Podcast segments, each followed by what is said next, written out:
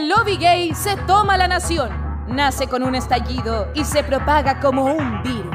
Jacob y las ministrabas del nuevo régimen te impondrán la ideología rosa y conocerás un nuevo país donde no nos importa tu raza o tu sexo. ¿Por qué hablar de eso? En el nuevo Chilley, hija de perra y Katiuska Molotov de Allende serán íconos del escudo nacional. El Bowen será el baile más popular en septiembre. La justicia se decidirá en un lip sync for your life. Habrá popper gratuito y de calidad en tus spam más cercano. Y las operaciones de mente porque eres una weona estarán incluidas en el plan auge. Advertimos que quien atente contra las normas de la comunidad queda hashtag cancelada. Por una patria más curiosa y morbosa, ¡viva la dictadura rosa!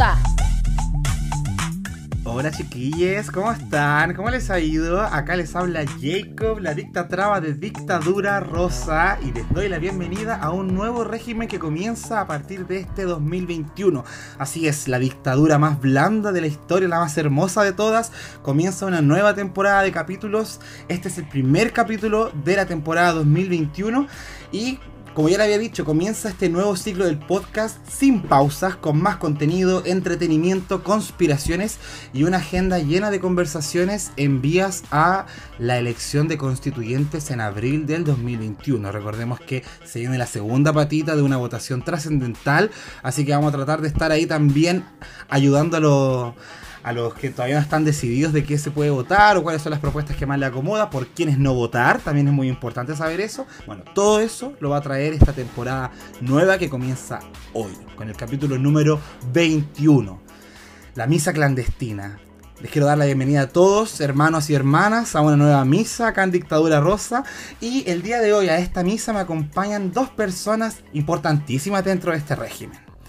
Una de ellas, de hecho, fue la primera invitada de Dictadura Rosa. Hace mucho tiempo atrás. Y ella tampoco ha podido estar acá en calidad de ministrada, porque en ese tiempo no existía esa, esa cosa. Así que me encantaría saber a qué viene representar, pero también darle una muy cordial bienvenida a Carla Aravena. ¿Cómo estás, Carlita? Bienvenida de vuelta. Muchas gracias, de verdad. Oye, la media presentación, me siento demasiado importante. es que bueno. Pero... Oh, gracias.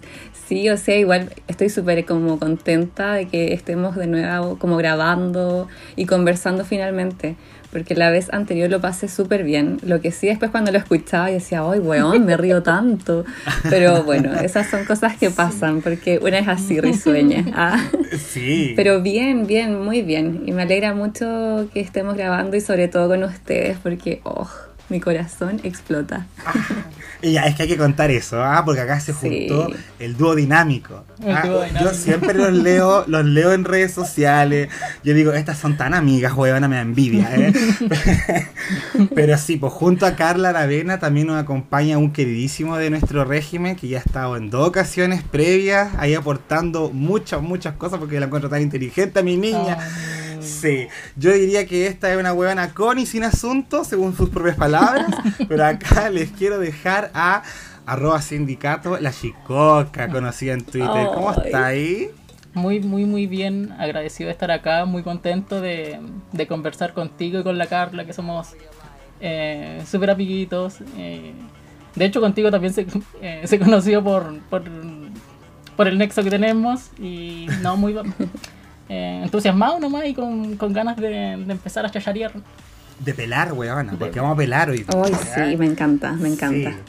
Pues, porque comienza Dictadura Rosa 2021 con un tema bastante relajadito pero profundo que tenemos que conversar, es muy importante. Pero antes de pasar a eso, chiquillas, ¿a qué ministra Averio le gustaría representar el día de hoy dentro de este régimen? Mira, yo sería em, la ministra de Bienes Nacionales.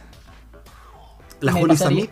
Sí, me, me pasearía, me pasearía de, norte a sur, eh, abriendo rejas y botándole las playas oh. privadas a los cuicos. Y me haría, sería grito y plata, pum, andaría con mi camarita al lado y me haría la, la media carrera política futuro. Me encanta. Me encanta sobre todo esa weá de botarle la, la reja a los cuicos culiados y quitarle las playas, weón. ¿A qué se creen que viene a quitar las playas? De hecho, es como, weón, debería, deberían hacerlo. Cualquier gobierno que haga eso, que ponga su ministro de bienes eh, nacionales a hacer eso, es hacerle una carrera política. Totalmente. Sí. Sí. Totalmente. ¿Y tú, Carlita? Eh, pucha, igual como ligado a mi tema de, de mi área, de lo que estudié, estoy ya a nada de ser trabajadora social.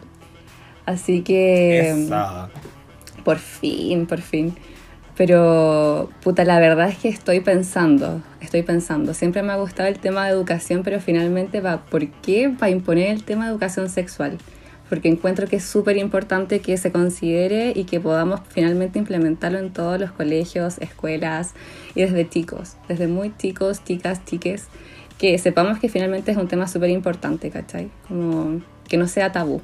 Eso es súper importante. Y desprejuiciarlo también de ciertas miradas Sí. conservadoras que hasta el día de hoy creen que educación sexual es enseñar a usar dildos. Yo no sé de dónde Sí. sacan esa idea, weón. Sí, sí. Y tienen, tienen una imagen tan... em, menosprecian tanto a los niños como tontos, como que no entenderían Mm. y... entender- pueden Sí. entender mucho mejor que tú. Finalmente yo siento que eso en ese sentido es súper importante porque puta estamos en una sociedad tan pero tan adultocentrista que finalmente siempre se deja como de lado la infancia, ¿cachai? Y principalmente lo que los niños, niñas, niñes opinen y puta considerar también su punto de vista es crucial sobre todo para lo que estamos buscando construir finalmente y sobre todo para que estamos ahora. Sobre todo en la para que estamos ahora. Finalmente son ellos y ellas los herederos de lo que viene Sí. más adelante. Entonces sí, Sí. tienen algo que opinar al respecto, weón. Sí. Oye, pero bueno, como tú bien decías, eh, sobre, considerando el contexto en el que estamos, ¿ah? ha sido un año difícil el que se fue y igual se vislumbra como un año complicado en el que estamos entrando. Estamos con una pandemia que no para, weona, que no nos deja hacer cruising tranquilo, hay que decirlo. A mí me tiene hasta aburridísima esta situación. Pero eh, tenemos ciertas responsabilidades. Y que ese es como el principal hincapié que yo quería hacer dentro de este capítulo, que me encanta hacerlo con usted para que podamos pelear tranquilos, ya, porque después a una la llaman resentida, a, a Claro. una la llaman instigadora de la lucha de clases, pero yo sin duda alguna creo que una pauta que se ha marcado desde el 2020 y entrando en 2021 es la presencia de las decisiones de los hashtag cuicos culiados. Y esa es la razón por la cual este capítulo se llama La Misa Clandestina. Yo sé que ustedes ya saben a qué nos estamos refiriendo con la Misa Clandestina. Vamos a llegar ahí a comentar precisamente eso. Pero antes de, de- de poder partir con ese tema, en el capítulo 11 de Dictadura Rosa del 2020 habíamos hablado sobre Nano Calderón. Un tema vacío, un tema que no queríamos darle mucho como auge, porque, Claro. bueno, basta. sí. Pero el trasfondo de ese tema, y que yo había dicho que íbamos a dejarlo pendiente y a conversarlo después, era porque hablaba mucho de la justicia a la chilena. Justicia de clases, podríamos decirle. Porque eh, después de todo el escándalo que ocurrió con los Calderón Argandoña, que la Raquelita perdió, pero hoy se le cayó su Oh. familia, la dinastía completa. No, y que pasó Navidad con su abuela. Sí. sola, Sí. sola. Es que la Kel ya no quería nada con esa familia. Estaba como, nada, no. Nada, nada. Sí. Mi mamá malcriadora, mi papá un saco wea, mi Y el hermano. parricida escondido. Oh, y después lo borró. Queen. A mí esa cuestión me encantó, me encantó. Le saqué pantallazo porque dije, ya, esta weá es memorable. Sí, weona. Es que igual fue, oye, igual fue un cagüín sabroso. así, igual estando encerrado Fue tantos bueno, meses, era como, bueno. uy, a ver, que vuelva el SQP un rato, por favor. Sí, sí. Pero bueno, lejos de todo lo divertido que fue esa weá, aún así llegamos a la condena de Nano Calderón, que es que por amenazas, daños y lesiones tiene que cumplir una pena de liber- libertad vigilada intensiva. Estuvo creo que unos tres meses en la cárcel y salió.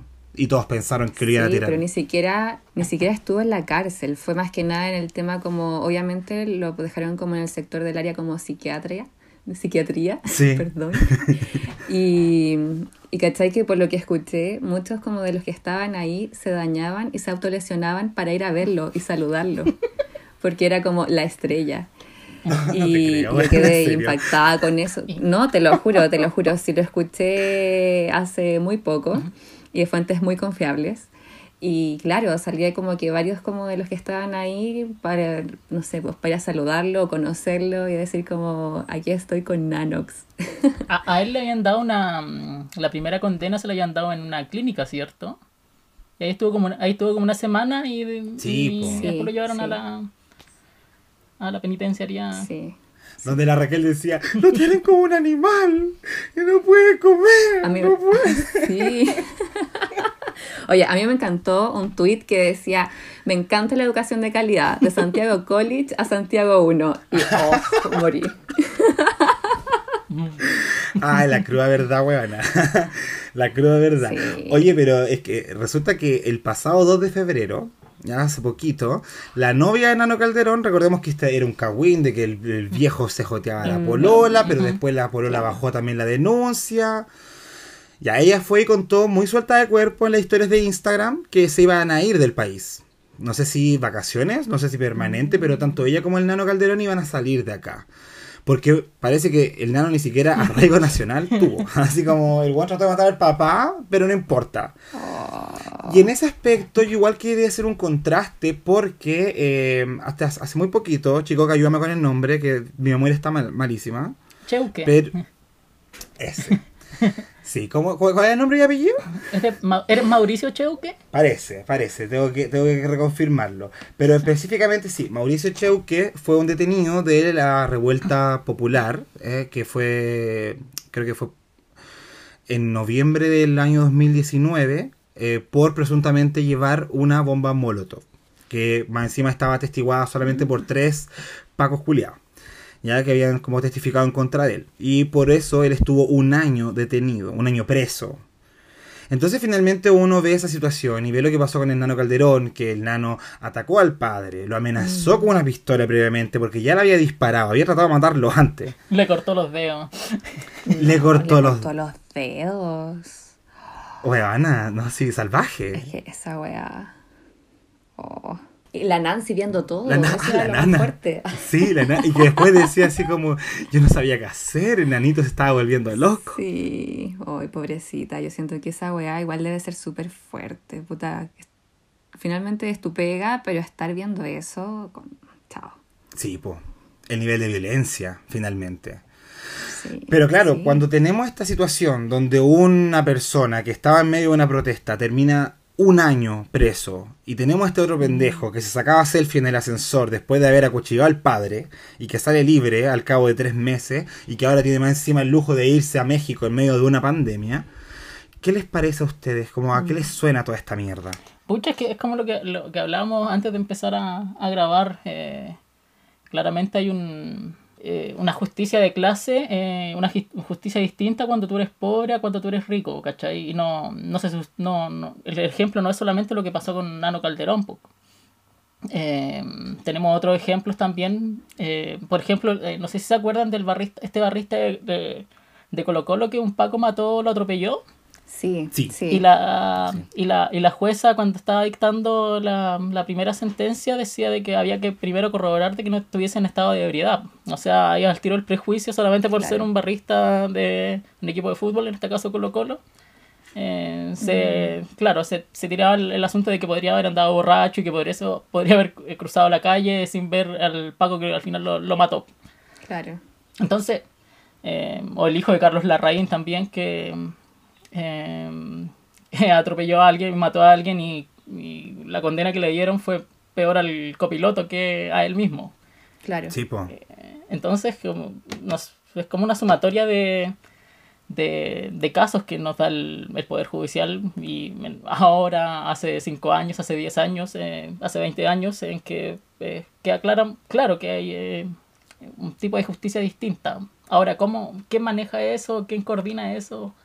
Quién fiscaliza, eh, lo desconozco y no sé, podría haber más supervisión civil ante este poder del Estado. Debería en ese caso, porque más encima ni siquiera tú sabés como quién tipo de, como qué persona es condenada, así como qué tan cuico tenéis que ser para ganar la impunidad que tienen algunas personas en Chile, porque en Chile la impunidad se goza de como, como queráis, po, y, y, y, no sé si, si a ustedes les pasa, pero yo encuentro que dentro como de los poderes del Estado, como que el poder judicial es como súper distante de la población civil, como que hay muy poco conocimiento de, de cómo funciona, de su orgánica, de cómo se eligen, no sé, los ministros para la Corte de Apelaciones o para... Eh, no sé cómo, cómo, funciona, es como en general muy desconocido, como súper alejado de la ciudadanía en general. Sí, sí, completamente. Y siento que eso, en ese sentido, puta, encuentro que finalmente hace todo el juego para que finalmente se explique el por qué pasó lo que pasó, por ejemplo, con el estallido social.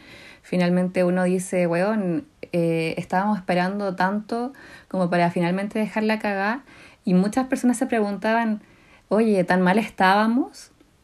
Eh, ¿De verdad querían hacer esto o no lo vimos venir? Y es como, weón, ha sido una violencia tan sistemática y tan, no Duradera. sé, tan poco tiempo, claro, claro, en tan poco tiempo, puta, no sé, yo creo que si nos ponemos a pensar desde las semanas previas a lo que fue conocido como el estallido social hasta ahora, creo que todas las semanas se han destapado como ollas a presión y cada vez saben más de ciertos casos que quizás antes, claro, estaban como súper ocultos o que los hablábamos, pero quizá no nos metíamos tanto porque era como puta, es parte del día a día, ya lo sabemos, lo naturalizamos y chao, pero finalmente se fue acumulando tanto que a mí, no sé, hasta ahora me parece sorprendente, puta, el tema, el nivel de la impunidad y todo que tienen ciertas personas y que finalmente ellos no se lo cuestionen, como que para ellos es natural mandarse las cagadas que se puedan mandar porque total tengo lucas y me puedo salvar y los demás que se caguen, porque finalmente chiquillos, nosotros mismos estábamos en manifestaciones,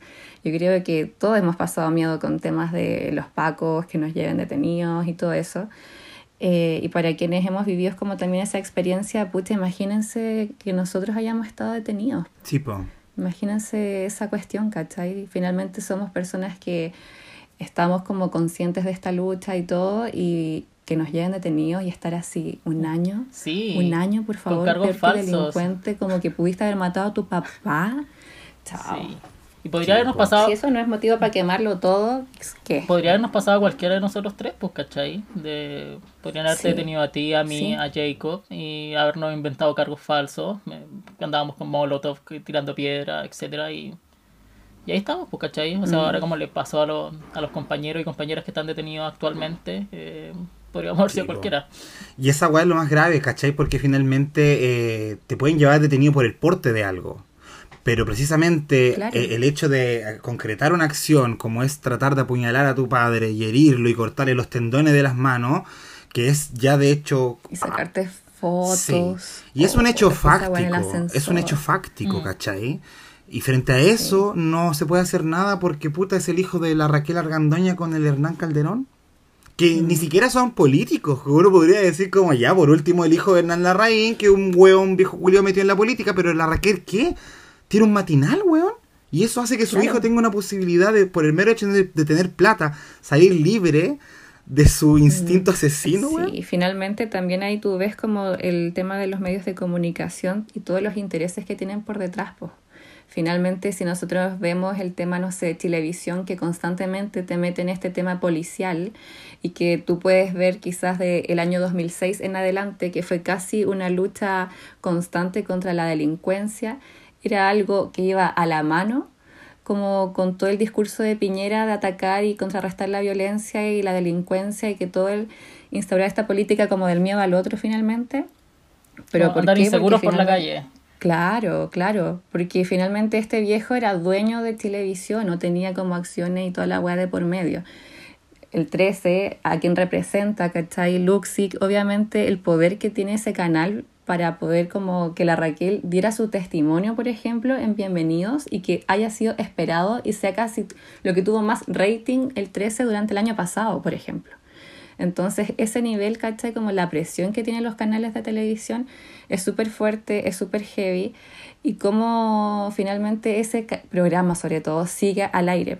Por ejemplo, cuando la Tonka leyó el informe ginecológico de Navi Rifo, por favor. Sí. Por favor. Sí. Es que ahí está la participación de los medios. Pues yo estaba leyendo, de hecho, las noticias de ese tiempo del, de Nanito y hacían mucho énfasis en que él conversaba con los gendarmes, que tenían buena onda, que les hablaba de su vida y que más Mm. encima había leído tres libros mientras estaba preso. Como, claro. ¿Cachai? Como, ay, ¿cómo lo pasa Nano ahí? Para que uno finalmente sienta como empatía, no sé, weón, así como... Claro.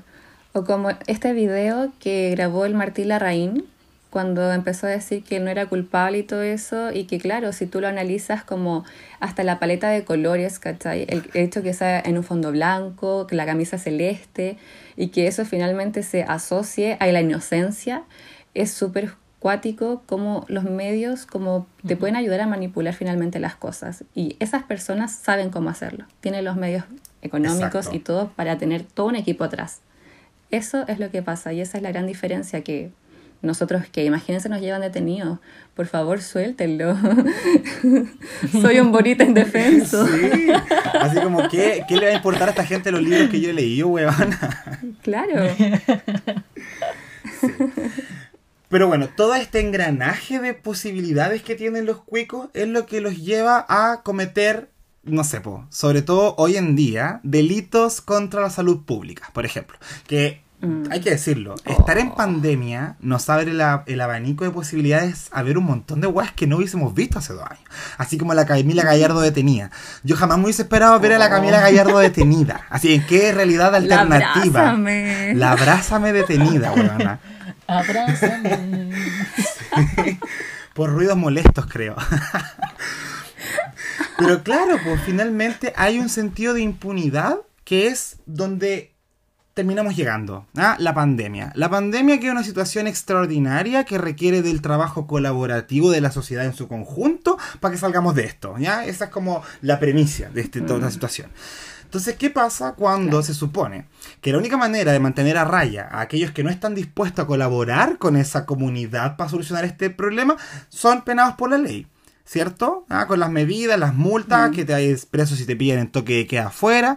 Pero ¿qué pasa entonces cuando tenéis toda esta casta que de por sí se siente impune y que dice, bueno, los pobres culiados tendrán cuarentena, los pobres culiados tendrán que respetar el toque de queda, pero nosotros no, pues weón. Y ahí se empieza a dar un círculo vicioso nuevamente. Sí, es que, mira, si pensamos de que esto se ha repetido desde siempre, ¿cachai? Eh, siempre ellos han podido hacer lo que quieran, ¿cachai? Lo tienen más que claro. Eh, es obvio que se van a pasar por donde ellos quieran eh, la- las restricciones. eh, cuando salió la, la, la nona Osandón pidiendo disculpas, etcétera, ella sabía que su hijo viajaba a Cachagua, ¿cachai? Y salió a pe- Claro. porque lo pillaron, ¿cachai? Si no lo, no lo pillan, queda piola, pues, ¿cachai? No, no, no, ni Sí. Sí, Igual pues, que la ¿cachai? Abrázame, Es, es como... Y, y por- fue al final porque la, eh, lo tienen más que sabido, pues, ¿cachai? Que, que tienen impunidad y que... es- no sé, es como su actuar natural. Eso, actuar Mm, natural. claro. Bueno, tú ya estabas adelantándote un poquito, ¿ah? Su hábitat. El hábitat. Pues, y es lo que pueden hacer, Sí. pues si finalmente son estos hijos de estos personajes que les han enseñado que hay cierta impunidad dependiendo de qué tan grande sea tu bolsillo. Y me da lo mismo que quien esté escuchando acá diga, ah, estos Mm. tres resentidos culiados, sí somos resentidos, porque molesta la weá. ¿Cachai? Sí, sí, Sí, me encanta. Entonces hablemos de, de- del escándalo del 2021, verano 2021. Cuando estaba recién comenzando este año, eh, se dio a conocer una situación muy preocupante allá en el balneario de Cachagua, en la quinta región, respecto a tres fiestas masivas que se habían realizado, donde además, no felices de haber juntado a 300 personas en total en esas fiestas, se informó de un brote porque habían hueones que estaban infectados de COVID y aún así fueron a carretear. Y eso es lo que hoy se conoce como el Cachagua Gate. ¿Qué es lo más.? Y, y me gustaría hacer, hacerle un refresh a la gente. Yo sé que ya estaba en febrero y que el Cachagua Gate fue en enero, pero vamos a recordar un poquito cuál fue este cagüín de Cachagua. Lo primero que debemos saber: se realizaron tres grandes carretes de Año Nuevo, cada uno con al menos cinco personas con COVID positivo. Tenemos eh, dos carretes dentro de Cachagua, uno en el sector de Aguas Claras, que en el cual nos vamos a enfocar, porque por medio de unos audios que se filtraron el día siguiente de Año Nuevo, nos fuimos enterando de todo este cagüín con nombre, apellido y colegios. Colegios. Hay que decirlo, porque está- Colegios, por El favor. Everest, Lo el más Everest, el importante. San Benito, el Verbo Divino. El verbo divino. Sí, pues Y bueno. una de número. Sí, pues. No, yo vengo de colegio católico de independencia. No, yo igual, pero. Tenemos el carrete entonces de Aguas Claras que fue realizado en la localidad de Cachagua, que nosotros habíamos entendido que había sido organizado por un primo de una persona llamado Pablo Insunza. Sí. Que todo esto es pololo de la Mane Fernández. Ah, como que, me Claro. la Y el que no, y que pesca todo. a la Isi. No pesca a la Isi. Ah, A la Isi Reineque. y ni siquiera me lo comí, weón. Sí. Bueno, eso como decía la Carla, en ese carrete Pablo Insunza se come a la Isi Reineque. Claro. que días después comienza a presentar síntomas. Así, no sabemos quién de los dos andaba con la wea. Pero dato extra, los del Everest, que este colegio, también asistieron a ese carrete. Mismo carrete donde estuvieron, no sé si era del verbo divino, weona. Pero eh, además tenemos otras personas mencionadas dentro de los audios como José Escobar, que estuvo presente en uno de esos carretes y empieza a sentirse mal el primero de enero y asiste a otros carretes después del primero de enero. Tenemos las de las, a- las cabras del Huelén, que sí, están todas con corona. Weona. Están todas con corona. Sí. Y tenemos también a las del Verbo que estuvieron con la Tere Tagle, que fue a uno de los carretes y reconoció haber ido con COVID positivo. La Tere Tagle y los del Villa María, que también Sí. estaban todos contagiados. Los cuicos también tienen corona. Están todos con corona. Entonces, claro, ahí contaba la chicoca que después de que se destapó todo este tema, empezaron a caer como nombres particulares, Mm. ¿cachai? De personas supuestamente ligadas como con la alta esfera del país, entre esos, por ejemplo, el hijo de Jimena Osandón. Pero lo más curioso, y es lo que hizo eco en la prensa internacional, es que no hubo detenidos. No, no le hicieron nada. En ese sentido, a mí lo que me choca mucho, puta, es principalmente eh, el hecho de que la prensa, cómo se preocupa de taparle el rostro, está diciendo que no, que había menores de edad y todo eso, pero finalmente tú ves, no sé, las noticias, podéis ver la tele, documentales, no, no documentales, no da para tanto, reportajes, reportajes. Y, y puta, finalmente te muestran de que a todas esas personas de estrato como alto y ultra cómodo, les cuidan demasiado su identidad, pues, ¿cachai? Pero esa misma semana, no sé si ustedes se acuerdan de que fue la detención y pasó todo esto, y los milicos estaban encima de la hija de Camilo Catrillanca, ¿cachai? Y esa exposición de una niña de 7 años, ¿cachai? A la que no cubrieron su rostro, no tuvieron respeto de nada, y la expusieron finalmente puta, muchas personas criticaban el hecho de que se haya mostrado el rostro en redes sociales y todo. Pero finalmente está la discusión de puta, ya. Podemos demostrarlo y quizás enojarnos y publicar de que esto está pasando para generar rabia, para generar que esto se hable. Pero esa semana todo el tema estuvo implicado en los de Cachagua y cero en ella.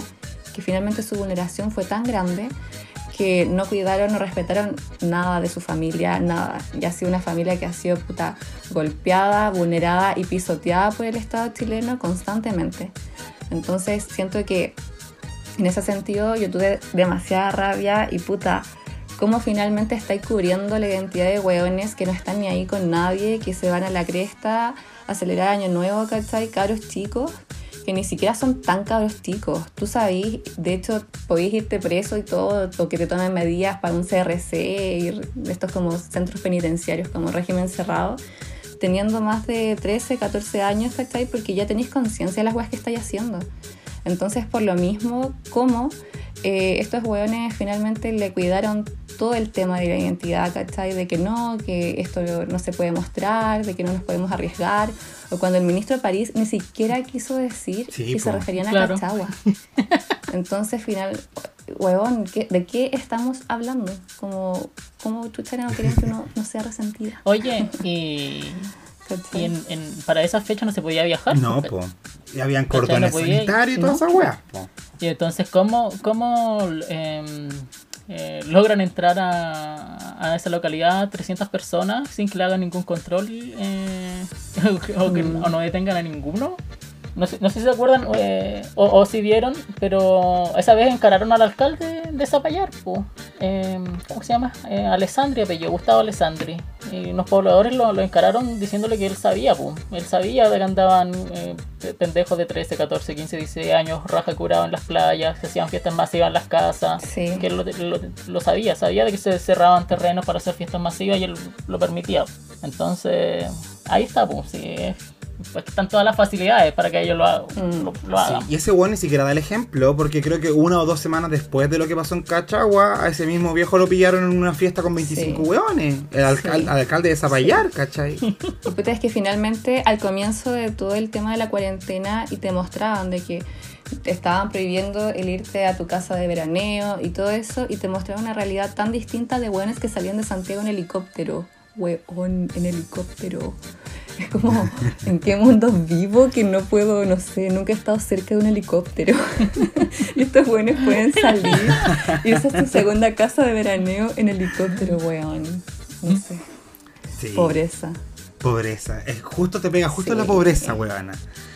Pero, ¿sabéis qué? Es como que igual eh, en cierto punto era como lo complicado de todo esto, que después como que fue agravándose la poca colaboración que hubo Mm. para esclarecer este, toda esta Claro. situación. po.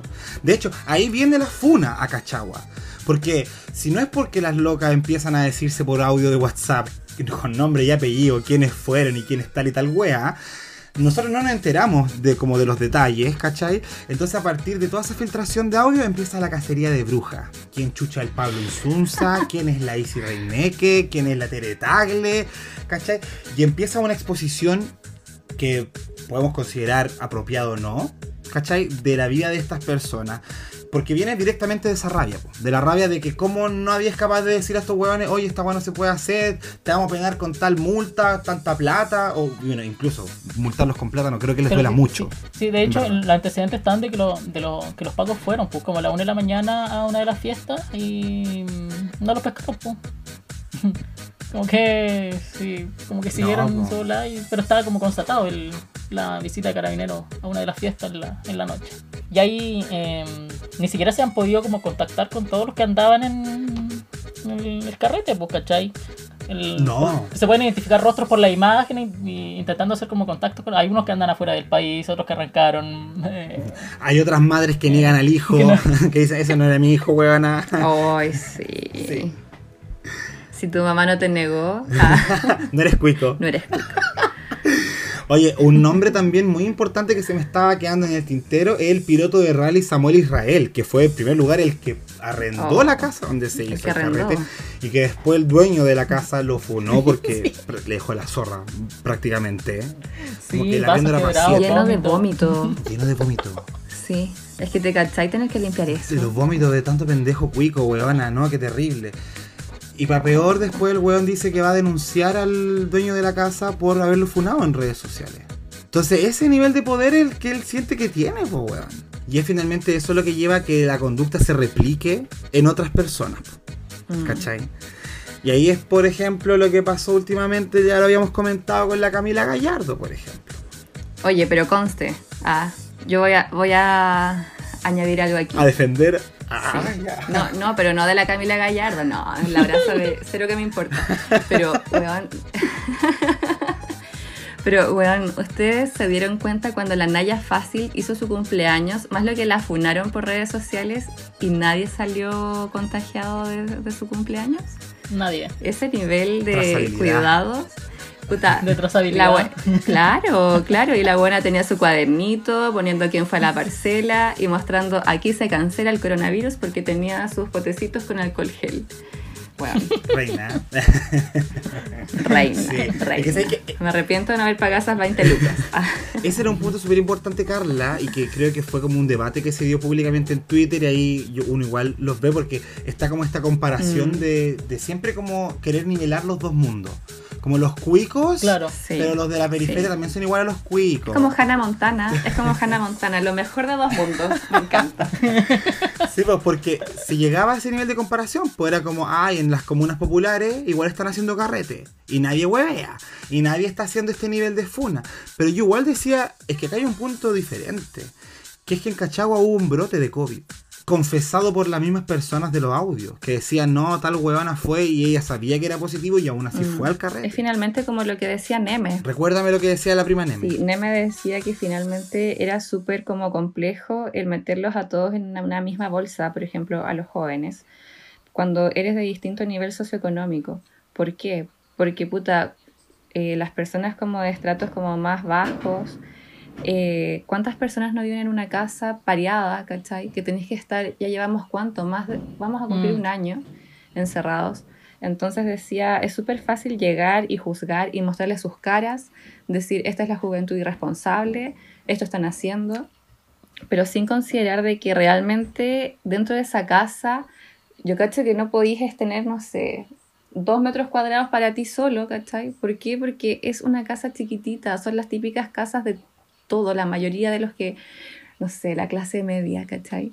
Entonces, finalmente, es la diferencia radicaba en eso, él mencionaba, de que puta, es súper fácil llegar, juzgar de que la gente en la prensa y todo eh, satanice un poco estos carretes, pero a los cuicos se los permiten todo sin considerar de que estos buenos tienen unas casas gigantes gigantes. que pueden decirle, tener su aforo de cinco personas y decirle, weón, ven a mi piscina y no te vaya a topar nunca, ni siquiera a 100 metros de distancia con los otros weones porque tenéis casas gigantes, ¿cachai? Entonces esa es la diferencia, era como, puta, pudiste haberte quedado en tu casa, quizás pasando año nuevo, imitando a tus amigos, ¿cachai? Pero, ¿qué necesidad tenía de irte a Cachagua a generar todo lo que pasó y querer sacártelas como baratas, ¿cachai? De que no me graben, que no me juzguen. Y las otras buenas poniendo así como, dejen de enviarme mensajes en sus Instagram. Yo lo que iba a decir de antes de que. mm, Es que el, el hijo de la nona sal- de Osandón salió con COVID. eh, Él y su hermano. Sí, pues. Sí, finalmente recordemos que los días posteriores todo el colapso sanitario que hubo en Zapallar. Ya, las Mm. farmacias sin PCR, hospitales, weón, públicos llenos, las clínicas también, ¿cachai? Entonces finalmente te vas de tu comuna, que está súper cuidadita, ¿cachai? Que hay Vitacura, Las Condes, Lo Anechea, donde tenéis estas perras casas culias tremendas, y vais a una localidad Claro. simplemente a dejar la zorra, que más encima después como que las mismas pendejas decían, ay, mi mamá no quiere que vuelva a Santiago, como que quiere que pase todo el COVID acá. ¿Cachai? Es como, buena, o sea, me imagino que es lo mínimo, po. Entonces, cuando tú veis como todas las proporciones de este Kawin, que más que un Kawin es como un escándalo, tú decís, ya, y no hubo nadie preso. ¿Quién responde por lo que pasó en Zapallar? O si alguien se muere, como dijo la Catherine Martorell, ya saben a quién irle a preguntar. Si alguien se muere, ya saben a quién preguntarle. Sí, ahí tirando la carpeta. Al abrázame. No, no, y la otra, la Camila Moreno, no, y tu mamá te mató, pero cuático, cuático. Ese ¿no? Y mensaje. la, la, la Malebrán diciendo de que era peor que, los que los pobres carretearan que los cuicos. Uy, esa huevona es una estúpida. Sí, la, oye, yo estaba acá leyendo el mensaje a la Camila Moreno. Se fue en la masa volada, pues bueno, nuevo orden mundial. Sí. que dice control social, que igual ya en ese aspecto yo le... Yo como que conversaba eso con alguien, yo decía como ya, si yo dentro del mensaje de la Camila Moreno yo se lo puedo creer, ya, se lo puedo creer. El no orden mundial es una teoría conspirativa súper presente en, Mm. Claro. nuestro, en nuestra actualidad por, por culpa de YouTube. Y Salfate. Ah, Eso, pe- eh, por salfate, weona. Pero que la Camila Moreno haya sacado esta carta como de defensa para Mm. la Camila Gallardo es como, weona, no sé. O sea, si lo hubiese dicho en otras circunstancias, en volada, así ya está como que te, ya, ya está ahí te banco. Mm. Pero para defender a la Camila Gallardo por un carrete en su pieza del W, weona, porque arrendaba una pieza es en que el W. esa weá, esa weá, oh, ¿qué nivel de plata tienes que tener para tener un departamento en el W? Pero, Vale. pero ¿qué- ¿era, ¿es propietaria o lo arrienda? Es propietaria. Siempre yo sabía que era dueña, ni siquiera era como que lo había arrendado para eh, carretear. Sí, po. Yo leí que el- eh, lo más barato que costaba un depa ahí era como 260 palos. Oh, baratísimo. Lo más barato. Ah, Sí, po. Oye, Me encanta. Oye, y, y el ministro París como que le pidió ayuda a la Camila Gallardo para educar en las redes sociales tras su detención. Dijo que eso sería mucho más positivo que una multa. A las influencers. Pidió ayuda a las influencers. Influencer del COVID. Es como el niño poeta. Es como el niño poeta cuando dijo, pero recuerden, hay influencers.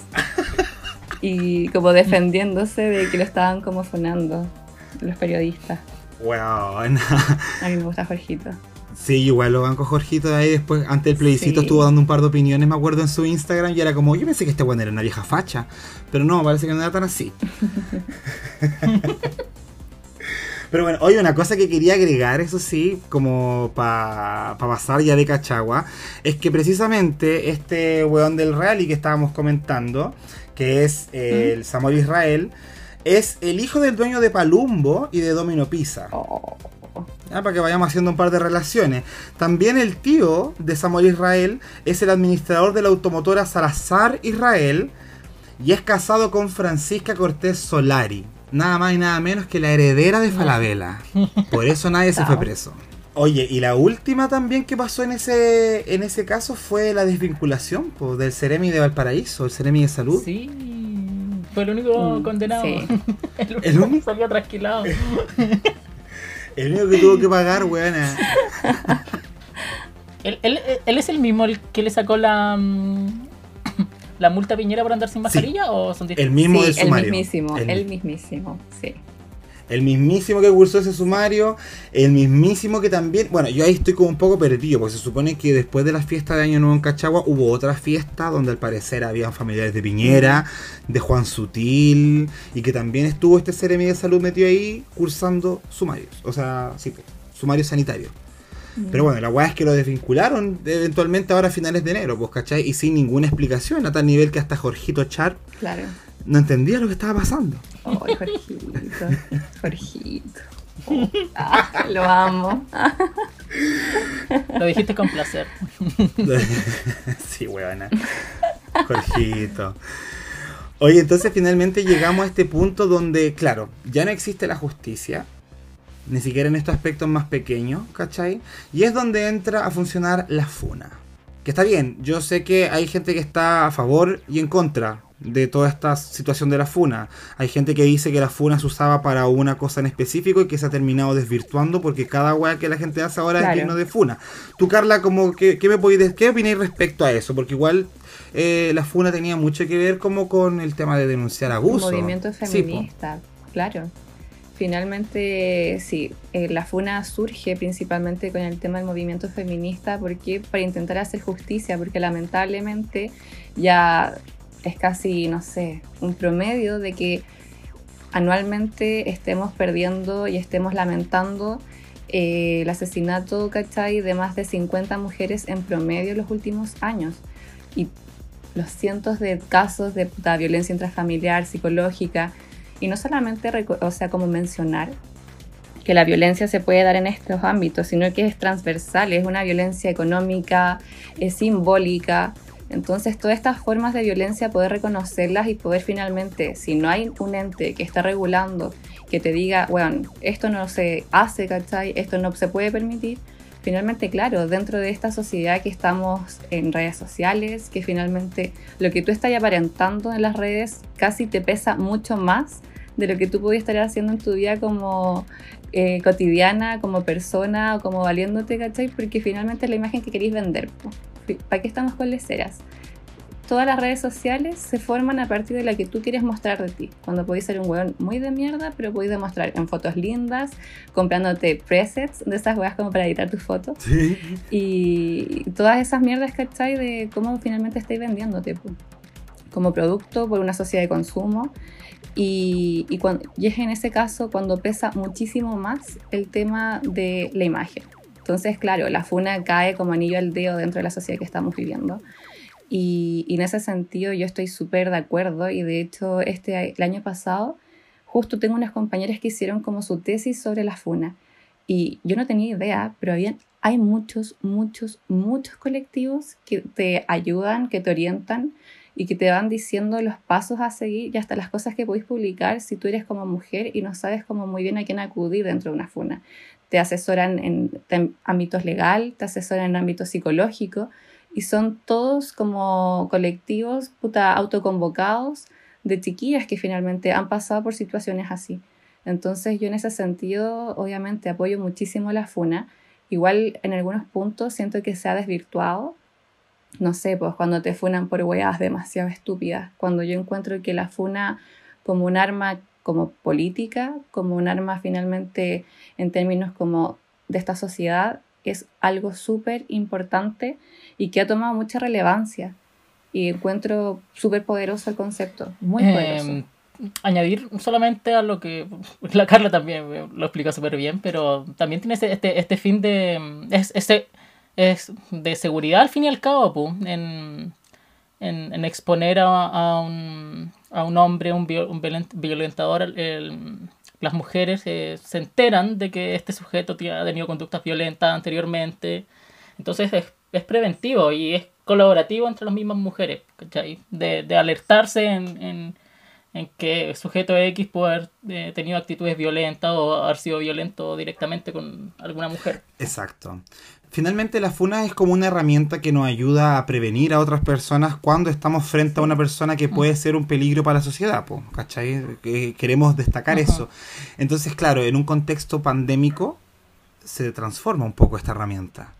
Porque, claro, se considera que el irresponsable que sale a huevear es un peligro para la sociedad que merece ser funado en redes sociales. Y ahí tenemos, pero weona, funas por montón. O sea, la de Cachagua es la máxima que ha pasado este año. Pero tenemos microfunas que también las podemos entrar a conversar Mm. ahora. Como por ejemplo la rivalidad eterna entre homosexuales versus tribaleras.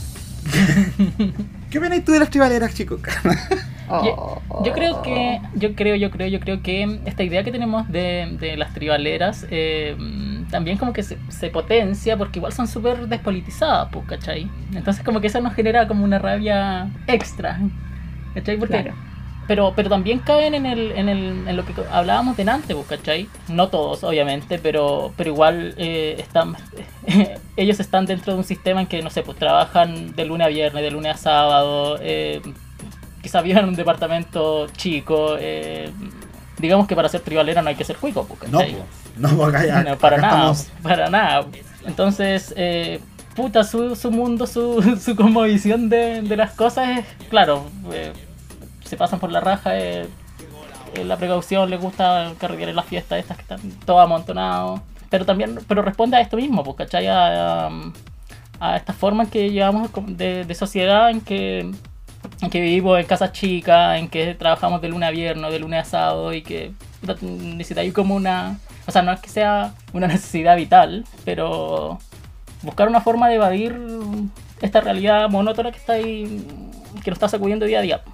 Y ellos, desde su área, claro, pues encuentran de que ir a estas fiestas masivas, viajar a Brasil, eh, o lo que sea, es su forma de, de- de escape. Yo no lo digo justificando, pues, ¿cachai? Intent- lo digo intentando entender. Pero justificarlo, ¿cachai? No. Es, es que caché que hay un punto interesante. Tú dijiste, no son cuicos. Efectivamente no lo son, ya muchas de estas primas nosotros las hemos visto ahí en Búnker, hueona, raja cosida, y ahora están estupendas en Río de Janeiro, no son cuicos. Pero sorprende que las respuestas a las críticas que se le hacen sí suenan como si fueran cuicos. Mm. Como me tienen envidia. O te encantaría hacer lo que yo hago. Como la que puede, puede y la que no eh, es Paco COVID. ¿Cachai? Entonces como que... Mm, Es que ahí, ahí es donde, donde te digo, mm, en general, eh, su postura política o- no, no, no toman su orientación como una postura política, ¿cachai? No, no, no, no van con su orientación sexual como, como un lineamiento político, un arma, un, Mm. sino que es nomás, pues, ¿cachai? Entonces, por eso les da lo mismo. Y, y, y las defensas o cómo se defienden ellos ante la FUNA van a ser mm, respuestas tontas, Sí. entre comillas. Como respuesta genérica. Yo en este punto, chiquillos, ah, yo en este punto igual me quiero autofunar. Lo, lo digo desde ya. Y la chicoca puta, sobre todo, es como que más sabe, porque es mi amigo, yo diría como el que ha estado más en mi vida y presente en todas las cagadas que me puede haber mandado y que me voy a seguir mandando. Y lo sé. Y él también lo sabe y es mutua la wea. ¿Fuiste a Cachagua? No, no. Pero, puta, dentro de todo, yo hubo un tiempo en que anduve con un tipo y este weón ahora es tribalero y ya anda toda esta wea y organiza fiestas, ¿cacháis? Las organiza. ¿Qué? Sí, sí, sí. ah. Y, y bueno, la chicoca es quien más sabe del tema. En fin, demos vuelta a ese punto. Me funo, ya lo, lo, lo dije. Y ya, en ese sentido, yo después empecé a cachar y todo. Y claro, como dice la chicoca, finalmente no tiene una postura política.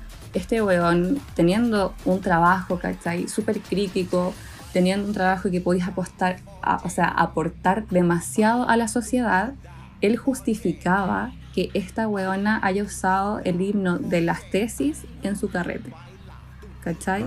Cuando Ah. empezaron y pusieron la música tecno de la- las tesis, eh, de un violador en tu camino, y este weón, como yo lo tenía en redes sociales, como solamente para sapearle y decir, oh, es lo que me metí. Pero yo quedé impactada, impactada con su nivel de respuesta, porque finalmente decía, nosotros también nos queremos unir a esta marcha, nosotros también queremos apoyar. Y es como, bueno, tú no puedes apoyar y burlarte y estar saltando con la biuca al aire, ¿cachai? Diciendo, y la culpa no era mía. Entonces, bueno, no, no. ¿Cómo no va a ser extraño que mm, como que ya entre varios tribaleros y tribaleras encuentren eso como un acto correcto? Claro, claro, ¿no? Y aparte también lo que a mí me llamaba mucho la atención es que, puta, para la marcha del orgullo gay y todo, haya estado este típico camión Taurus y todos los buenos así como sin ropa y todo con la música tecno y la wea, pero que finalmente no te representan un- una No. postura política ni nada, ¿cachai? Es finalmente este tema del cuerpo y de cómo tú te muestras, lo cual yo encuentro que no tiene nada como, no es un problema, que ¿cachai? vaya, y- Pero no es condenable, de- ¿cachai? Claro, claro, sí, podéis- vaya a desfilar, no a protestar. Eso. Mm. Entonces, como si ponemos, quizás, no es poner en una balanza y decirte, hoy el movimiento feminista esto, y hoy la marcha del orgullo esto otro. No, porque obviamente tenemos, puta, algunos lineamientos que claramente pueden coincidir, ¿cachai? En tema quizás no- de la no discriminación, de la violencia y todo que podemos vivir quizás como minoría. Pero dentro de eso, igual es como un poco la crítica, la postura que toman y cómo desvirtúan un movimiento, pues, ¿cachai? Si te vaya a vender, unir tu cuerpo y todo, puta, ¿estáis aportando o estáis restando? Y eso yo lo encuentro cuático, muy cuático, como que ahí yo... Y, y ahí entendí las tribaleras. Y eso, más- ade- además potenciado porque el móvil igual es que son como las organizaciones más conocidas a nivel nacional eh, que representan a la diversidad sexual. eh, le, le avivan la fiesta, pues, ¿cachai? No tienen ningún problema con ellos pasar los camiones para que las tribaleras bailen arriba. Sí. En- entonces eh, les, les pavimentan el camino para que para que esta, esta, esta marcha sea despolitizada. Dime. ¿Te gustaría ser tribalera? Eh, Me la- De me- la verdad, raza. ya lo soy, pero ah, me encanta. siempre me quedo calladito. Sí, lo que pasa es que esta guana no, no, no publica en redes sociales su actitud tribalera. Porque eso Claro. también es lo llamativo. No, Que las tribaleras como que les gusta también como exponerse. les encanta, les Sí. encanta. Sí, y, ahí hay un punto en que ustedes mencionaban eso de como de que no hay un mensaje, no hay una postura política. Y es finalmente ahí el punto donde se le hace como la crítica, porque muchas veces yo leí defensas irrisorias en este tema.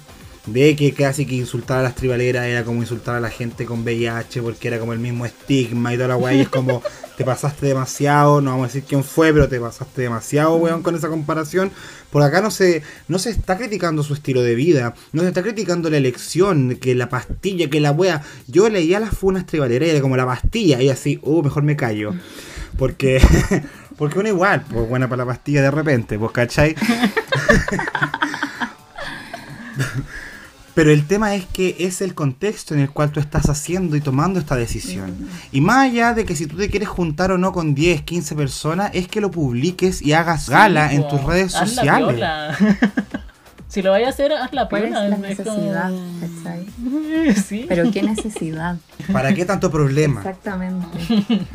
Entonces, claro, pues tenemos que. Ya, esto, este conflicto de las tribaleras es como icónico a nivel ya como de colas. Eh, me da mucha risa, weón, cada vez que salen como a colación. La blondie contra las tribaleras. Y toda esa weá que ha pasado en Twitter. Pero tenemos las tribaleras, tenemos los cuicos culiados, tenemos los de Cachagua y tenemos la impunidad, ¿cachai?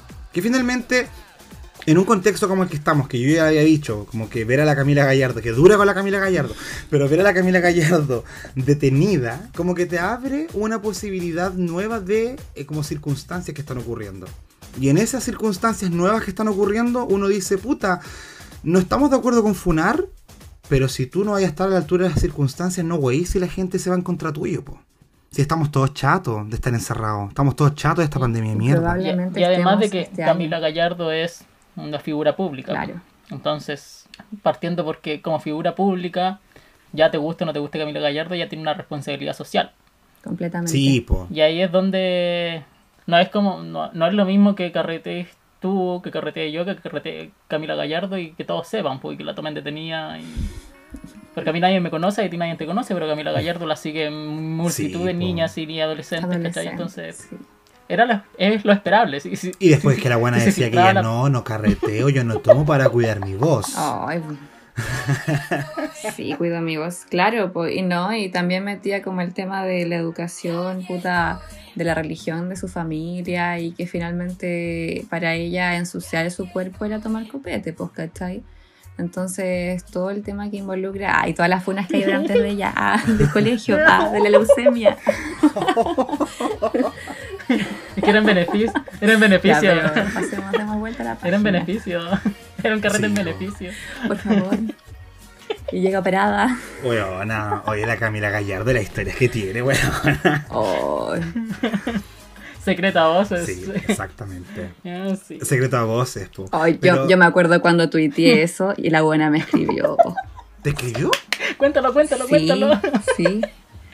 Es que, mira, para el estallido social, eh, la buena puso, la buena muy, eh, no sé, muy partidaria, caché de movimiento, avalando, puta, lo que la mayoría pedíamos, exigíamos, y yo decía, bueno, qué bacán que esta mina esté usando sus plataformas, ¿cachai? Para algo finalmente que nos ayuda a todos quienes estamos conscientes de por qué estamos marchando, por qué se dio finalmente todo el tema de la mar, de, no sé, pues del estallido social, por así decirlo. La revuelta le gusta decir a chicoca. la revuelta, sí, la revuelta. Sí, porque estallido Sí. social es como el momento nomás y no fue eso. Revuelta Sí, sí. popular. Y sí, la revuelta popular. Entonces, claro, yo dije, bueno, qué bacán la postura que está tomando ella. Y me alegra porque ¿para qué estamos con weas, po? ¿Cachai? Una que estudió allá en Valpo y que vivió en Viña y todo el tema de la gente que finalmente conocí y es un círculo tan cerrado. Y conocí muchas chiquillas que iban en el colegio de ella. Y todas, pero todas coincidían en esto, en este tema de la leucemia. Ah, voy a hablar bajito, de aquí no sale. Y, No, esto no lo escucha nadie. y que Estamos los tres juntaron, nomás. no, no, y que juntaron Lucas, ¿cachai? Y que la buena como que se fue a operar y volvió y casi la echaron del colegio y toda la buena. Entonces yo dije, bueno, qué bacán que esta mina como que maduró y después de haber como cagado todo su, su colegio, tiene una conciencia política súper, no sé, bacán y una postura súper clara y qué buena que esté como apoyando un movimiento. Bueno, chiquillos, les juro que puse eso a los, no más allá de 10 minutos, me llegó una notificación de que me sigue Camila Gallardo. Después me llega un mensaje y yo veo y yo y bloqueé el teléfono porque yo me acuerdo que venía en el bus a mi casa y yo concha tu madre me habló la abrázame me habló la abrázame y, y ya tomé el teléfono ¿cachai? y empiezo a ver y como que de verdad ya muy amorosa y no tengo nada que decir de eso y la buena así como, oye, guachita, no sé, como que si podéis borrar eso, porque la verdad es que, puta, la gente con la que uno comparte en el colegio puede inventar muchas weas, ¿cachai? Y dentro de todas esas weas que te pueden inventar, como a mí siempre me han sacado eso y es mentira y la wea. Y yo le dije, pucha, Cami, ¿sabéis que dentro de todo el círculo de chiquillas que conocí, que iban en tu colegio, finalmente coincidían? Y lo decían y lo declaraban. Y puta, sorry si es que es mentira, si te incomoda, no tengo problemas quizá en borrarlo, ¿cachai? Y me dijo, ya, te lo agradecería, bye. Quedó el tema, fin. Pero después yo decía, weón, ¿qué nivel de perseguida quizás podía estar? De, de que yo creo que, sinceramente, ella una vez al día por lo menos tiene que hacer en Twitter la búsqueda Camila Gallardo Leucemia. Porque fueron 10 Además que minutos sí. que me llegó su mensaje y yo Y yo no tenía, puta, ni siquiera me habían dado como likes a ese tweet, ¿cachai? No es como que yo te diga, ay, se viralizó, lo vio. No, ni cagando, nadie. Y yo me acuerdo que lo vi. Oh. Ah, fue muy preciso. Era muy poca gente y aún así llegó a la Camila Gallardo. Sí, sí, sí. Y yo dije, bueno, de verdad, esta chiquilla Sí. tiene que estar todos los días, Camila, leucemia, ah, buscando. Puta, sí, pero ya de esta no se salvó la Camila Gallardo. Yo igual creo que eh, va a afectar bastante como su imagen.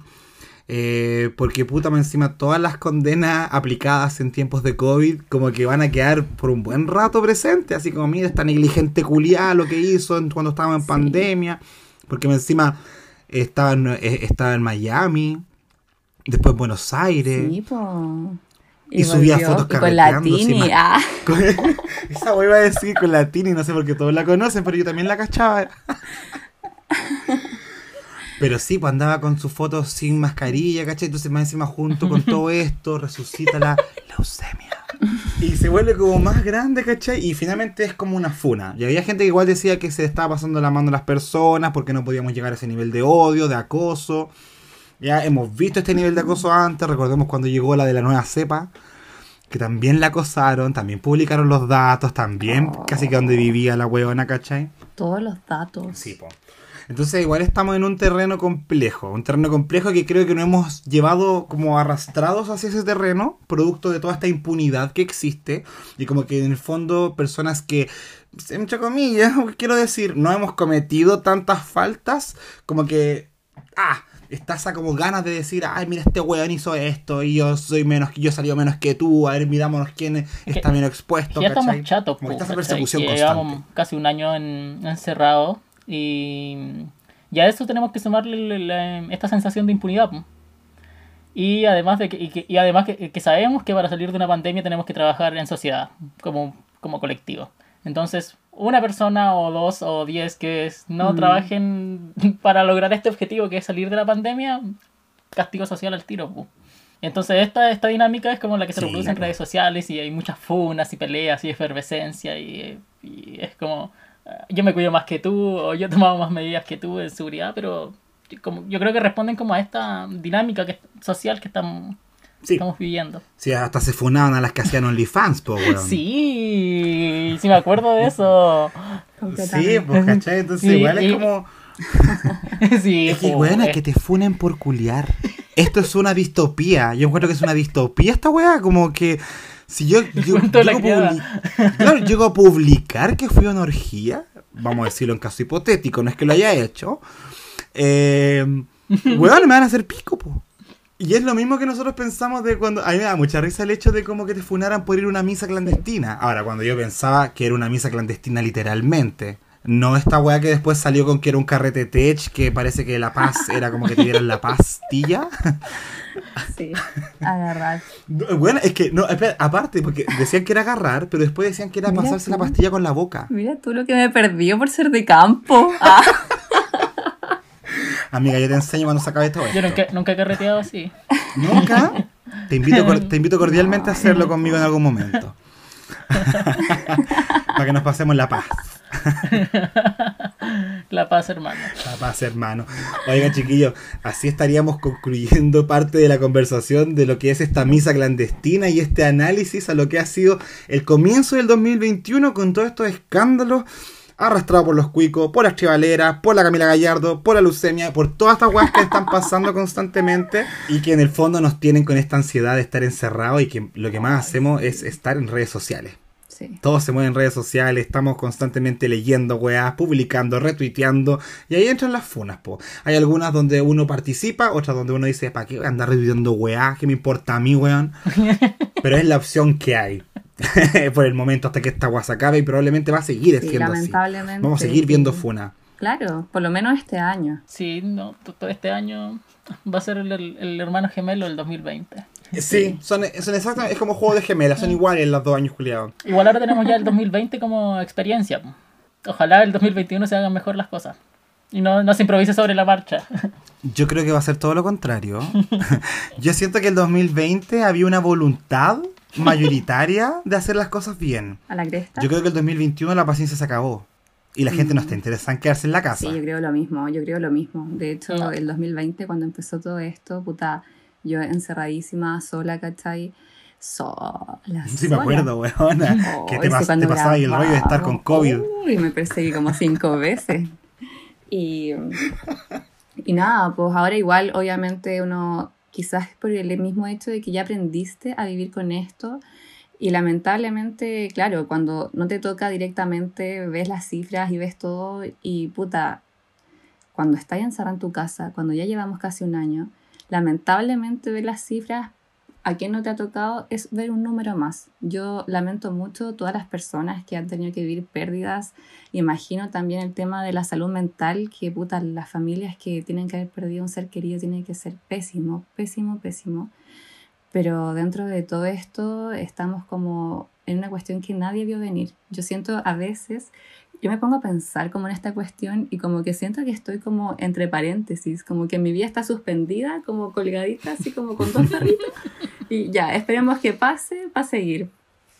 Y ya es heavy, pero lamentablemente como no vamos a poder como avanzar tanto como quizás nos gustaría, como lo teníamos como pensado en estos años, en nuestra edad que estamos en la flor de la vida. Pero, puta, es lo que nos tocó, po. Y asumir y ojalá con responsabilidad, pero dentro de todo yo reconozco. Igual hay un momento que estoy chata, chata, chata. Sí. Quiero tirar toda la cresta y decir, chao, me voy. Me voy a Brasil. A Brasil, po. ¿Para weona. dónde? ¿Para dónde te vas? Para Cachagua. Pero sí, yo igual hago eco a tus palabras. Creo que es un proceso que ha sido largo, tedioso, eh, sumamente agotador emocionalmente, porque somos Sí. seres sociables. Yo de repente creo que eso es como una realidad instaurada en nuestras cabezas, pero ya digamos que somos seres sociables. Y que necesitamos de la comunicación con el resto y del contacto con el resto y hacernos cariñitos, ¿cachai? Mm, Entonces de repente, eh, claro, esto es colectivo, decía la chicoca. Y si no remamos todos por el mismo lado, vamos a Sí. estar en un loop que no va a terminar nunca. Entonces, no es injustificado lo que ocurre y este fenómeno de redes sociales de andarse denunciando, weón. Como si fuéramos vecinos, del- así como de la DINA. Pero, pero claro, estamos denunciándonos Sí. porque en el fondo estamos agotados, pues, weón. Y estamos agotados y nos da rabia que algunos confinados tengamos que ver a otros weones pasando la, la raja, diciendo que el que puede, puede y el que no critica. Y el que no. Y no se trata de ese, ¿cachai? Más encima que uno vio la historia de esta tribalera que fue para Brasil, lo pasó la raja y después dio COVID positivo. Y lo subía a sus historias, pues, weón, el examen. Así como, ay, no sé, ¿cómo Oye. pasó esto? ¿Me estoy cuidando? Y- y- Me cago. a mí me pareció sorprendente de que mm, no se pedía, no se pedía un PCR negativo cuando se entraba mm, a Chile en el aeropuerto. Como que le- esa medida se empezó a implementar no hace mucho. Sí. Y es Hace como, como, ¿por qué algo- cuatro semanas Sí, máximo. sí, sí, sí. Hace como tres o cuatro semanas yo me acuerdo que escuché en la, en la radio de que se iba a, implemen- iba a empezar a implementar esa medida. Pero recién, ¿cachai? Recién cuando... Debería ser como lo mínimo si tenéis los aeropuertos abiertos, pedir de que la gente entre con un PCR Exacto. negativo hecho un día antes. Qué terrible, weón. Y sabéis que junto con eso me estoy acordando ahora de esta, de esta compañía llamada Careful Home, que eran los que vendían PCR negativos en las Condes. Ese- Que se hizo más de 20 palos. Se hizo más de 20 palos, imagínate, medio negocio. Ah, ¿por qué no me, se me ocurrió? Ah. No, pero hueveo, de verdad, yo lo vi como, weón, pero ¿cómo, cómo, cómo? Gente que está, no está ni ahí. Es que no le importa un, pi- le importa un pico. A- a- al nivel de que tenía que llegar a vender PCR negativos para hacer la agua que quería hacer, para viajar a donde queráis viajar. ¿Cachai? Tener que engañar al resto con exámenes. Eso pasa en las condes, po, weón. Donde está la gente más educada, con mayores valores de este país. Se llaman a sí mismos. Entonces, es llamativo, llama la Y atención. creo, creo que había, que había nexo ahí con algún funcionario de la municipalidad, municipalidad de Las Condes. La, esta clínica que vendía. Así que quizás que. Sí, habían como convenio, ¿no? Sí, sí, al- algo así había como. Con la municipalidad, sí, sí, sí. hay como algo que se tiene que investigar ahí. mm, algo medio raro. Algo medio raro. Bueno, y vamos a estar cachando qué pasa ya con esta evolución del año 2021. Es un año complicado, es un año que está lleno de incertidumbres, pero acá queremos estar acompañándoles, pues, weón, haciendo una compañía grata para pasar estas rabias que es vivir en Chile. Yo entiendo esa rabia, yo la siento todos los días cuando me despierto, pero nada que hacer, pues. Nada, entre aguantar que sea el calor culiado, el frío, el aluvión, weón, no, este país de mierda está, pero... Oh, es que esta wea fue, pero en una semana tuvimos todas las estaciones, así partió Venezuela. Recuérdenlo. Con apagones de luz, cortes de agua, igual que Venezuela. Con lluvia igual que. Venezuela. Oh, y con lluvia tropical, niño. Sí, pero bueno, esto es vivir en Chile, pues chiquilla. Oigan, antes de terminar este capítulo, ustedes saben que tenemos esta sección especial, final, última, y ahora está abriendo, eso sí, la temporada 2021 de Operaciones de Mente. Este espacio donde antes de terminar cada capítulo le dedicamos unas sinceras y simpáticas palabras a algún personaje, tanto chileno como internacional, que esta, este último tiempo en volá hizo alguna wea, hizo alguna declaración o tuvo alguna actitud digna de decirle opérate la mente, porque eres una weona. Acá puede ser una opción personal, o sea, referida a una pura persona, o puede ser colectiva. Ya hemos tenido invitados que han mandado al país completo a operarse la mente y no, nosotros no decimos nada al respecto. Así que me gustaría saber, chiquillas, ¿cuáles, ser, cuáles serían eh, sus operados de mente para comenzar este 2021? La Maya Montero, por hablar mal de Leire. no, mentira, Yo, mentira, yo me mentira. sumo a las palabras de la chicoca. Yo en este momento estoy así en nada. Y ya, sí, sí. No, no, yo le decía, yo le decía como, como comentario nomás. Oye, no, contextualizar, para, conte- No, para no, contextualizar, los chiquillos son los fanáticos más empedernidos de la oreja de Van Gogh que yo conozco, weona. De hecho, yo me acuerdo que la oreja de Van Gogh sigue vivo por ustedes dos. Sí, es Sí, que amigo, sí. uf, ah, Yo le hago promo dándole RT. sí. A cada rato, a pe- cada rato. Porque- Y de hecho fuimos los únicos que escuchamos su CD al momento que lo lanzaron. Nos llamamos, weón, y llorando los dos en el computador, así, con la piel de gallina y la mostrábamos, weón, mira, mira, Mírame la piel de gallina. mira cómo tiemblo. Sí, por, por eso empezamos a ser eh, amigos con la Carla. Lindo. Lindo. Sí. Así que, no, el, el grupo, dentro de las cosas que más valoro es eso, he conocido gente muy bacán y entre ellos la Carlita. Sí, somos. Ay, qué lindo. Oye, pero de verdad quería mandar a la mente a la malla. No, no, solo lo decía para... Mira, si algún día nos invitáis a hablar de la oreja, ahí te contamos los cagüines de peleas tenemos- del grupo. tenemos así con la todo, malla. ah. Eh, Ay, qué bacán, ya, vamos a Tatuado literalmente. Ah, no sé, a ver. am, ay, a este caballero, el, el doctor File, el que trabajaba en la red. Hoy está en chanta. Ay, el otro día que subió el video de la mascarilla. Sí, de la mascarilla y también es como de estos que creen en el nuevo orden mundial y, y conspiración. y s- a, a mí me sorprende porque el, el gallo igual tiene como título, es filósofo y... y- pero eh, no sé, teniendo tanto título igual es tan... tan weón, tan... Tan. Sí, y no, facho, tan y como. facho. No sé, como que tuviese una weá en la cabeza, como que... Yo no entendí el tema de como eh, desobediencia civil artística, de romper una mascarilla. eh, y que más encima es un weón con pocas convicciones, porque pasó un ratito y borró el video. claro. Por último, si hay hablar weá, habla hasta el final, pues weón. Claro, pues mantén tu discurso Sí, pues. hasta la última. Pero no, no, y, y que, y que paja igual porque la red le dio como pantalla muchos años y la chantería de este gallo no es de ahora, sí. Viene de hace tiempo. Es desde, desde esa Oye, y la red sacando tantos funados, weón. Hay uno que wea al mega, pero la red no se queda atrás. Oh, la jodió. ¿Quién, la quién- quién más jodió. salió ahí de la red? Aldo Duque, La doctora Cordero. la doctora. La doctora Cordero. No, weón, así. Ellos crearon a la doctora Cordero. Pero bueno, yo estoy súper de acuerdo entonces. Doctor File. Y la Mirna, que es Sí. súper amarilla. La. Mirna. Como que una vez se decía, ¡ay, qué power! Y después como, Es que- bueno, basta. ¿En qué está? Y como, ¿de dónde vas? Sí, yo debo decir que la versión Twitter, cuando hace como estas cápsulas Sí. chiquititas hablando Sí, de Mirna, a me gusta igual, sí. más que la versión Eh, televisiva. Virna trabaja um, en ADN, ADN Radio también. Y a, Sí, pues, a veces en las mañanas sí. también salen hablando como su, su columna. Y claro, a veces es más acertada que. Pero no, en, en la tele, en la red se cae. Sí, mira, culia, yo Sí, te. Qué rabia, weón. Igual, igual.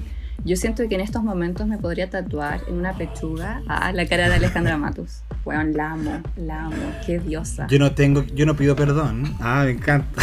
No, yo no pido Sí, perdón. yo no- La amo. Cuando, cuando Neme, Neme y la, la otra y la Mirna estaban casi arrodillando pidiendo disculpas, Sí. la Alejandra no, no me sumen a mí.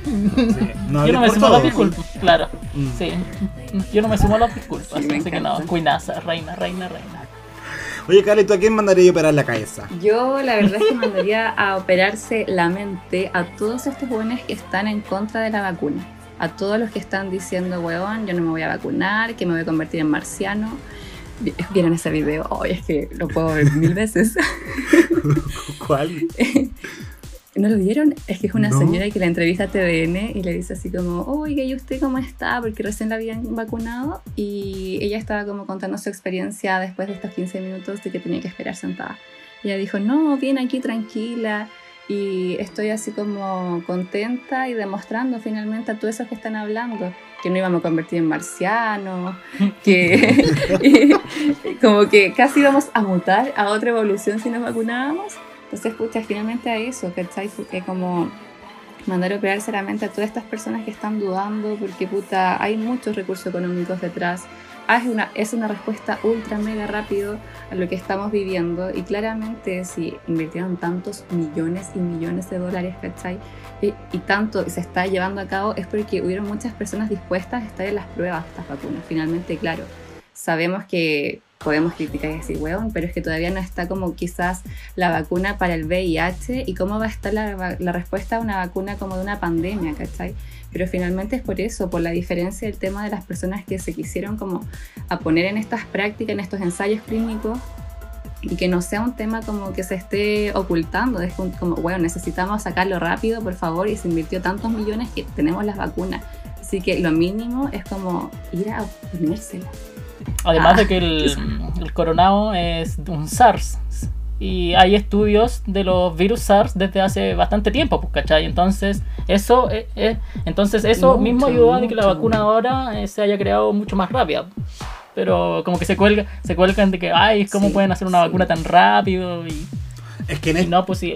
en esta época de la posverdad, eh, muchos tienen supuestamente conocimiento y sabiduría desde lo que leen en alguna publicación de Facebook, lo que replicaron en Twitter, y eso les da un sustento científico mucho más que el que viene directamente de los laboratorios de la ciencia misma. Y llama mucho la atención que la gente no entienda el grave error de eso. Sí. Y lo que están y, y- y lo que dice la Carla, pues, ¿cachai? Como que replican un mensaje súper equívoco, basado solamente en prejuicios, porque es lógico que en un estado de emergencia como el que estamos ahora, emergencia global, se van a ocupar todos los Todo. recursos necesarios para salir de esta situación. Todo claro.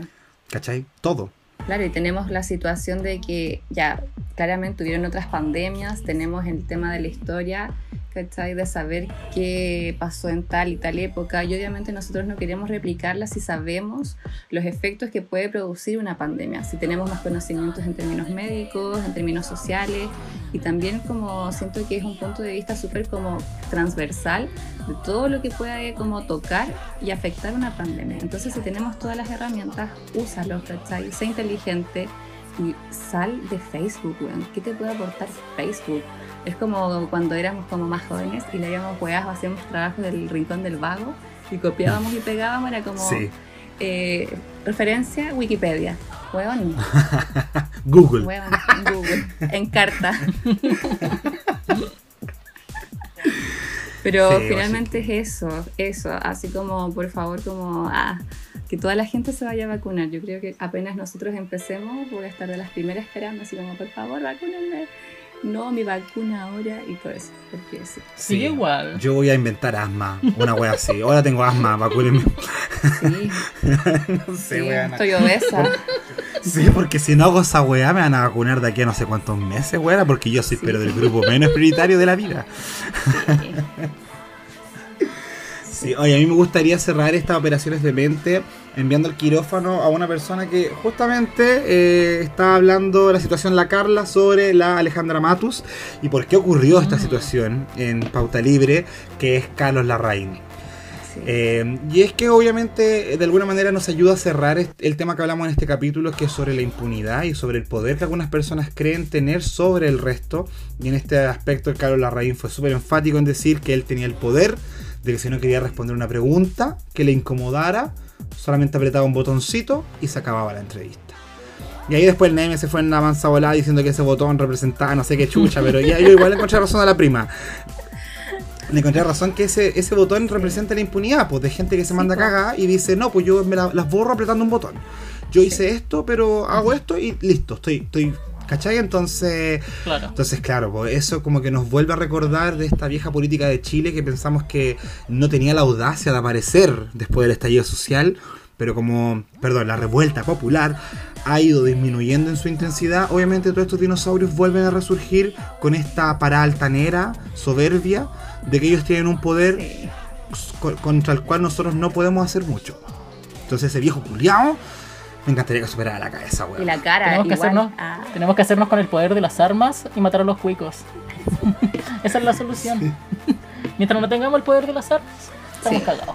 Chicos que no vengan a incitar acá violencia armada en, en, un podcast, weón, después van a venir los milico a mi casa, weón, a decir qué mierda está diciendo que no armemos. Pero tenemos el poder de las artes y yo creo que eso igual es súper poderoso y bacán, que podemos como llevarlo y que finalmente, no sé, pues imagínate con todo el estallido, la revuelta popular. Perdón. Eh, en todo esto que estamos viviendo finalmente, ¿cachai? Cómo también desde, desde esta postura podéis como reivindicar y sentirlo como otro movimiento, ¿cachai? Como algo que te posiciona, te da más fuerza y que nos sirve a todos, todas, todos, para poder tener otro discurso. Estamos finalmente formando un discurso en la calle, en tus espacios quizás privados, ¿cachai? Sí. Y por lo menos tenemos eso, que ellos claramente lo destruyen, porque si no aportáis, borráis. ¿cachai?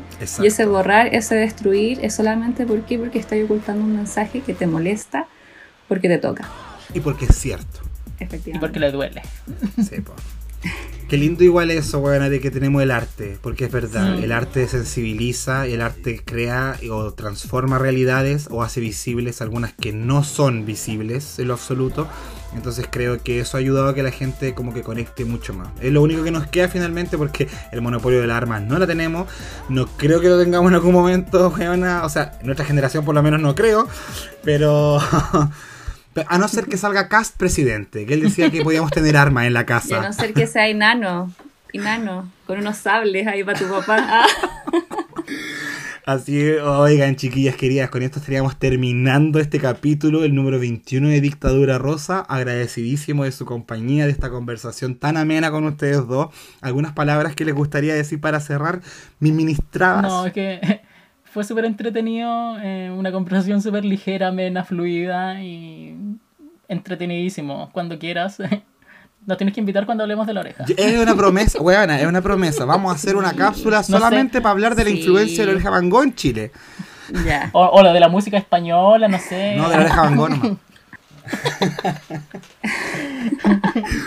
Sí, yo feliz. Y de hecho también, como decía la chicoca, yo lo pasé muy, muy bien y siempre es un gusto, no sé, ya tanto estar aquí escuchando, hablando, pero también estando detrás, pues estáis como público que está así como atento cuando subís algo o viendo tus publicaciones y obviamente apoyándote y felicitándote también por lo que se ha formado el podcast, porque cuando empezó y todo era como, ah, ¿de qué vamos a hablar? Estuve en el segundo capítulo y yo decía, ¿qué hablo? ¿Qué hablo? Y y nada, ahora me encanta porque de verdad, pucha, tomó una postura bacán y me encanta como que dentro de todo esto, ¿cachai? Que podemos tener ya mucho hueveo, eh, podamos estar criticando, criticando y aportando finalmente, porque yo creo que en este de desnaturalizar las cosas es, puta, finalmente el punto de reflexión y que decimos, ¿a dónde vamos? Exacto. Exacto, y de verdad muchas gracias por sus palabras y muchas gracias también por el apoyo. Yo siempre estoy ahí viendo quienes apoyan y agradezco eternamente, weón, de que haya personas que, que no vean esto como algo innecesario, ¿cachai? Puede que no sea un medio masivo, puede que no sea una weá más, no, seamos las mismísimas amigas, pero, pero en el fondo estamos haciendo esto para abrir espacios, para conversar, analizar cosas y quién sabe si ayudar a que otras personas reflexionen en sus casas sobre estas cosas que estamos conversando. Entonces, desde ese punto de vista, muchísimas gracias por ser parte de este proyecto, chiquillo, de verdad. De nada, de nada. amigo. Gracias a ti por la consideración, siempre bonito. Oye, como, son, como fueron tan lindas, les voy a conceder eh, la canción para que cerremos. ¿Con cuál canción les gustaría cerrar? Es que, hablando de esto, yo creo que hay que presentarla directamente como una obra de arte. Por eso, por eso metimos las artes, porque lo es. Ah. Que la chicoca la presente. La canción que le vamos a pedir al Jacob, eh, nos encanta con la Carla, es del año 2016, es del disco El planeta imaginario de la oreja de Van Gogh y se llama Verano. Porque este verano está pasando de todo. Sí. Sí. Es hermosa, Ya pues chiquillas, chiquilles, muchísimas gracias por acompañarnos en Dictadura Rosa. Esperamos sus comentarios, sugerencias, también cualquier tipo de cosa que les gustaría proponer. Estamos abiertos porque se acerca una temporada llena de conversaciones que esperamos se nutra de manera comunitaria. Nos despedimos escuchando este temazo de la oreja de Van Gogh pedido por la chica que por la Carla. Esto ha sido un capítulo más de Dictadura Rosa. Nos vemos la próxima semana. Chao, chao. Chaito. Bye. Chao. Tirada en el sofá frente al ventilador. Verano 2016. El aire viene y va, pero siempre me trae tu voz. Lancé mi vida al mar cuando todo acabó y lo único que nos envió fue mi colección de recortes mirándonos. Quiero tocar.